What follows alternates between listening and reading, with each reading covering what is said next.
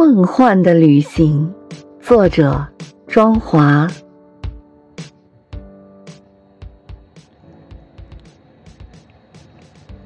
一片花海的记忆与浪漫，在盛夏如春的东方，想象中的国度如此陌生，又是如此亲近与熟悉。深夜从鸟语花香的梦中醒来。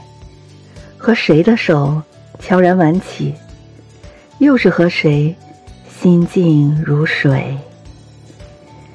那是一片白雪与枫红和醉意，友情提示你我的终点与起点。